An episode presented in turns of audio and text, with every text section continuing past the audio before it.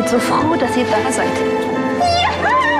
O Goethe Institute quis fazer com Aquino um lugar para mostrar o cinema que se faz não só na Alemanha, mas também na Áustria, na Suíça e no Luxemburgo. E nesta edição, Corinne Lavrens, uma das programadoras, sublinha o facto de estarmos a falar de jovens cineastas. Contando com 12 longas metragens eh, por jovens realizadores, que são ou primeiras ou segundas obras, e como já é habitual, para além disso, exibe o que de mais notável foi feito na produção cinematográfica desses países nos últimos dois ou três anos. Pela primeira vez, a Mostra de Cinema de Expressão Alemã tem um programador português, Carlos Nogueira, que destaca também pela primeira vez um filme de um realizador português na Quino, Didio Pestana, com o filme Sobretudo, Sobre Nada. Gostava que visses o que vejo daqui.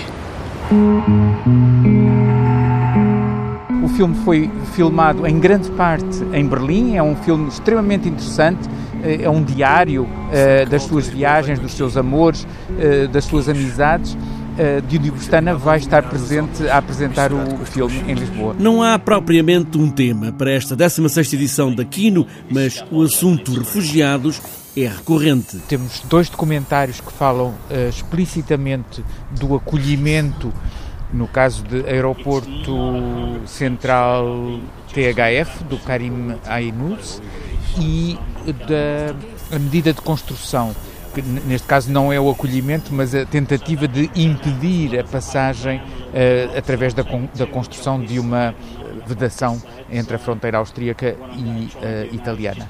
Mas há uma série de outros filmes que abordam a questão de uma forma indireta. O filme de encerramento, por exemplo, é um filme que se passa no século XVIII, e, mas que refere a personagem, aliás, a história verdadeira, de um jovem uh, africano que chega à Europa e que é uh, acolhido por, por, uma família austríaca e que tem uma carreira curiosa inicialmente fulgurante, mas depois complicada, uh, junto inclusive da corte austríaca do, no, no, século XVIII. Cinema de expressão alemã durante os próximos sete dias e depois, em fevereiro, durante três dias, no Teatro Gil Vicente, em Coimbra.